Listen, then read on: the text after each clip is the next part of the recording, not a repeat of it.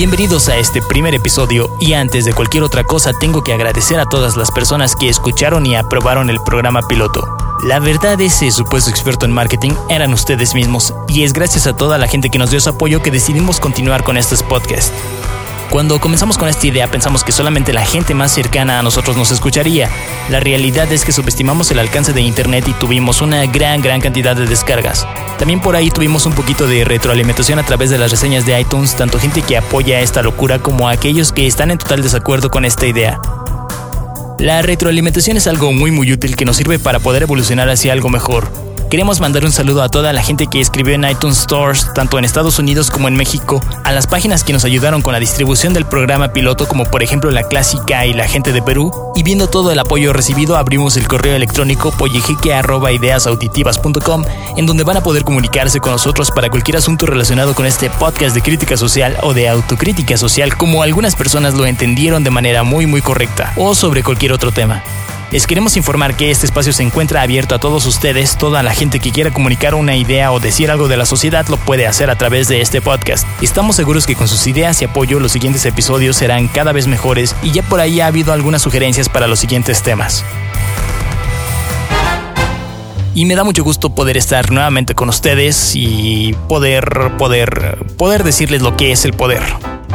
La palabra poder es una de las palabras más utilizadas en el vocabulario mexicano. Es una de las palabras más difíciles de definir.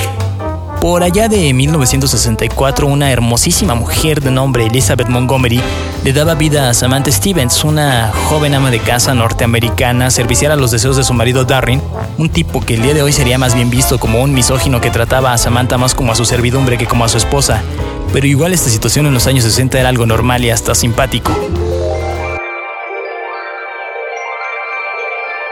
La peculiaridad del personaje de esta hermosa rubia es que era una bruja. Samantha tenía algo alojado en la nariz y no, no era un mocasín. Eran poderes mágicos. Con solo mover la nariz, Samantha podía resolver cualquier situación de una manera fácil y sencilla para lograr un final feliz. En la vida real este es el deseo de todo mexicano, de todos los seres humanos. Todos deseamos que las cosas se resuelvan fácilmente con el menor esfuerzo posible como por acto de magia. Y así es, la gente que tiene poder en México son como Samantha o como Sabrina, si es que quieren un ejemplo más noventero. De emergencia tuvieron que traer a un hospital del sur de la ciudad a Sabrina. Le cayó una de las prótesis que recientemente se operó. No, no, esa Sabrina no, esa ya tiene dos razones que le facilitan la vida o se le incomodan, no sé. Pero bueno, la gente con poder tiene magia para hacer que pasen las cosas más extrañas. Así es como el equipo de este podcast entiende lo que es el poder. Pero también ya por ahí nos regañaron que somos incultos, así que mejor vamos a tratar de definir lo que es el poder a partir del diccionario. Hola, hola, perdón, no sabía que había alguien. Vengo a buscar el diccionario que está en la pata coja de la cama. Y sí, aquí está, gracias. Según el diccionario de la Real Academia de la Lengua Española, poder es tener la facilidad de hacer algo, como por ejemplo ligarte a una chava. A ver qué hay por aquí. Parece son, pero se piden. Ay, qué sabrosas. El tiempo para hacer algo.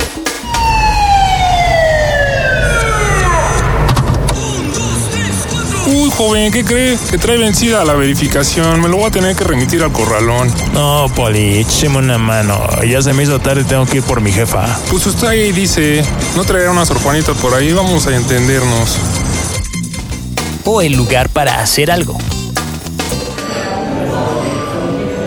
Laura, ahora quiero aprovechar esta oportunidad para decirte que eres la niña más bonita que he visto en mi vida. Eres así súper guau. ¡Qué asco! ¡Te echaste un pedo! También, el diccionario de la Real Academia de la Lengua Española dice que poder es ser más fuerte que alguien, ser capaz de vencerle. Lo que ahora conocemos como poder en algún momento se llamó respeto. Una persona era capaz de ganarse el respeto de otras personas por su manera de pensar o por sus acciones. El día de hoy este respeto se ha pervertido por completo. Ahora el respeto se gana a través de las armas. Son las armas lo que le dan el poder a un sujeto. Pero el término de armas es muy muy amplio. Claro, siempre vamos a sentir respeto o más bien miedo por un tipo que tiene el cañón de una pistola apuntando directamente sobre nuestra frente. Pero las pistolas, cuchillos, granadas o los fusiles no son las únicas armas que dan poder. Una de las armas más poderosas que ha inventado el ser humano es el micrófono. Los micrófonos masifican y el ser humano cuando se encuentra en masa pierde por completo la capacidad de razonar. Actúa por puro instinto y cuando la masa se encuentra aterrorizada es fácilmente manipulable. El caso más reciente de terror en masa que se dio en este país fue gracias a la psicosis provocada por la epidemia de influenza. Los medios de control del sistema utilizaron sus micrófonos para ponernos un cañón en la frente a todos, y me incluyo porque yo también andaba para todos lados con mi cubreboca. Esta gente provocó el pánico con la amenaza de que si no utilizabas tu cubrebocas te ibas a morir. Ya después por ahí quisieron arreglarle diciendo que esta epidemia no era mortal, pero que sí había que tener precauciones. La realidad es que mueren más peregrinos anualmente en un 12 de diciembre que toda la gente que perdió la vida a causa de esta enfermedad durante esos días de contingencia. Otra de las armas más efectivas para obtener poder y hacer que las cosas pasen como por arte de magia es el dinero. Pero el dinero no solo se utiliza como una carnada para despertar la ambición. 151 millones de pesos. Acompaña a Patrulla 81 como embajadores y llévate los 151 millones de pesos del Melate. Con pronósticos, también se utiliza como un arma de terror. El crédito se conoce como el préstamo de dinero, pero en realidad el crédito es la venta del dinero. Es vender el dinero más caro. Así es, escuchó usted bien. Esta es su oportunidad para obtener tres billetes de 100 pesos por tan solo 650 pesos. No deje pasar esta maravillosa oportunidad. Demuéstrele a su jefe, a sus amistades, a la insoportable de su suegra que usted tiene tres billetes de 100 pesos. Llame ahora y obtenga un increíble bajo precio, tan solo 650 pesos. Pero si llama ahora, se llevará los tres billetes de 100 pesos para que este fin de semana pueda llevar a su novia al cine, más uno de 50 pesos para el estacionamiento. Todo esto por tan solo 600 pesos. Oferta única para los podcasts. Tres billetes de 100 pesos mexicanos, más un billete morado de 50 pesos por tan solo tres increíbles pagos de 200 pesos. Hace poco, y probablemente porque algún productor de Televisa no pagó su mensualidad de la tarjeta de crédito y lo comenzaron a chingar, estuvo de moda en los medios de comunicación difundir las llamadas telefónicas que hacen los cobradores de los diversos despachos de recuperación de cartera vencida.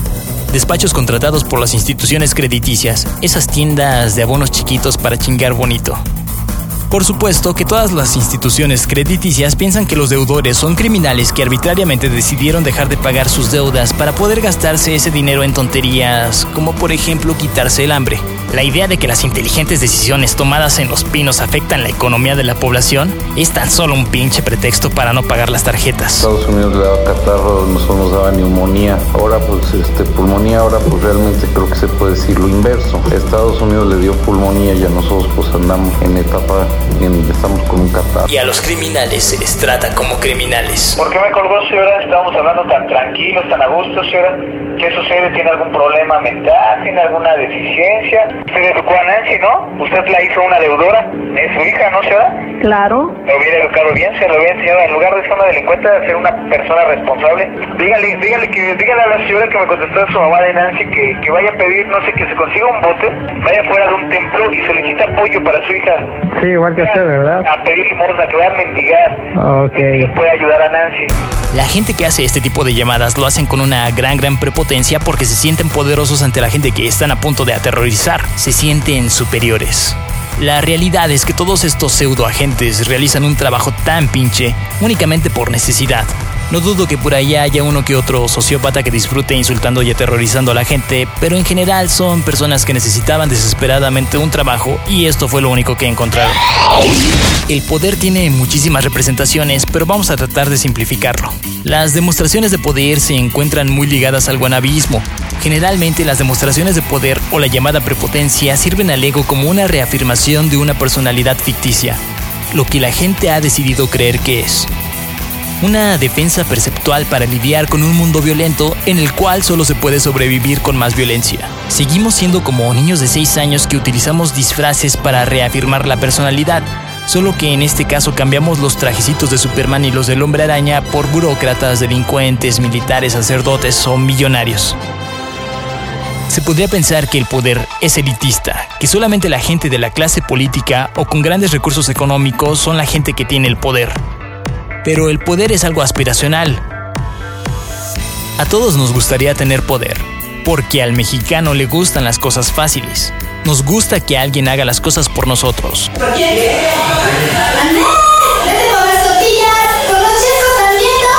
Nos gusta sobrepasar la ley sin que esto tenga ninguna consecuencia. Yo de Camel, ¿qué pasó mi gober precioso? Tú eres el héroe de esta película, papá. Un pequeño ejemplo de la prepotencia por una actitud guanabista la podemos encontrar en los círculos sociales llamados New Rich. Los nuevos ricos. Gente que tuvo la oportunidad de hacer mucho dinero y ahora es ese dinero lo único que los hace sentir valiosos. Esta gente es fácilmente reconocible ya que su estilo de vida es llamar la atención a través de sus objetos materiales. Utilizan playeras Abercrombie o Lacoste o cualquier marca que esté de moda. Utilizan relojes de un tamaño descomunal. Utilizan gorras, celulares por fuera del bolsillo, cualquier cosa que pueda decir tengo muchísima más lana que tú.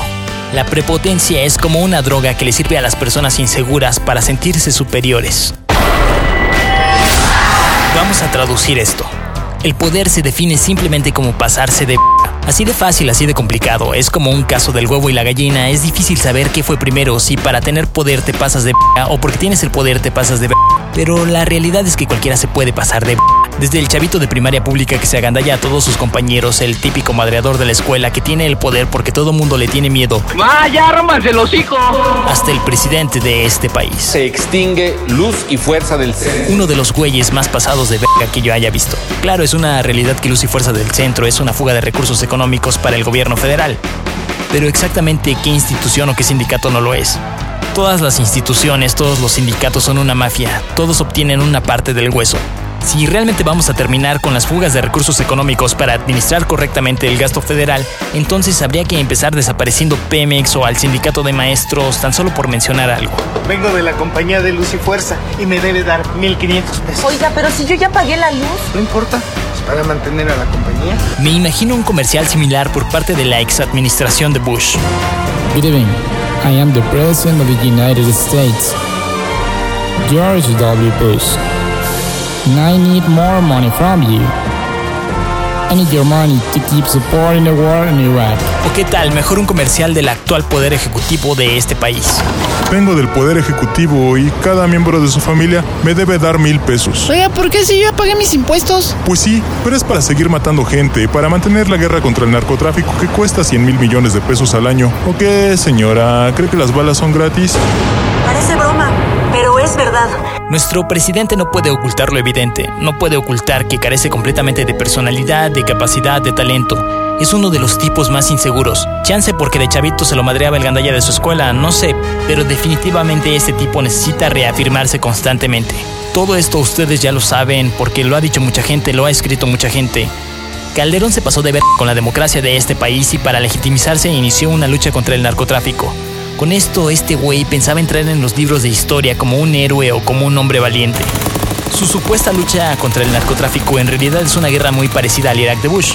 La verdad es sospechoso que un michoacano haya comenzado una guerra contra el narcotráfico, o mejor dicho, contra un grupo de narcotraficantes que curiosamente operan en Michoacán. ¿Es que acaso el presidente quiere limpiar su estado del narcotráfico?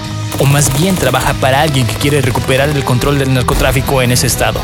Creo que este guion yo ya lo vi en una película que se llama Face Off, donde Nicolas Cage intercambia rostros con John Travolta y un narcotraficante ocupa los recursos gubernamentales para poder matar a su competencia. Once we get the full protection and resources of the government to help us get rid of our rivals, right? Then we'll be set. A veces y en raras ocasiones la vida es justa, y le ha empezado a cobrar muchas de sus pasadeces a Calderón, comenzando por la muerte de su más entrañable. Tal vez durante el funeral de estado de Mourinho, Calderón se preguntaba, ¿y si no hubiera habido fraude, mi amigo seguiría vivo? Pero realmente la forma en que este tipo va a terminar de pagar todas sus pasadeces es que jamás entrará en la historia de México como un hombre valiente. Entrará como un hombre mediocre que se pasó de una infinidad de veces y siguió siendo un mediocre. Esta es la realidad del país, es nuestro estilo de vida, nos pasamos de y cuidamos que no se pasen de con nosotros. Es más fácil ser un gandalla para alguien que tiene dinero o una posición política o alguien que tiene un arma, pero gandallas hay en todos los niveles sociales y de ambos géneros. Nada tiene que ver con ser hombre o con ser mujer. La pregunta es, ¿por qué este deseo? ¿Por qué este afán de ser manchados? Exactamente, ¿qué ganamos?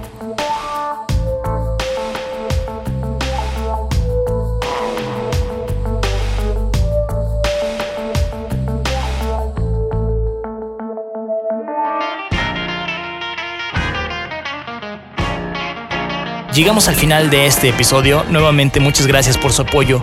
Y no es por vanagloriarnos, pero tenemos que ganar credibilidad y demostrar que este guion nos escribe así porque sí, que tiene un poquitito de fundamento y pues ya lo habíamos dicho. Juanito haría alguna locura. Y allí está su estatua, su salida de Iztapalapa, su regreso a Iztapalapa, su salida de Iztapalapa. Ah, ya, ya me confundí. Pero ya, neta, pregúntense qué ganan pasándose de lanza, qué ganan siendo gandallas, qué ganan siendo unos manchados. Mejor hay que tratar de ser un poquito más civilizados. Se despide de ustedes el Pollejeque. Nos escuchamos muy muy pronto. Recuerden pollejeque.ideasauditivas.com y queremos pedir comprensión y una disculpa a toda la gente que estaba esperando este episodio. Vamos a tratar de comprometernos un poquito más con ustedes ahora que vemos la gran respuesta que hemos tenido. Ahora sí, nos escuchamos pronto.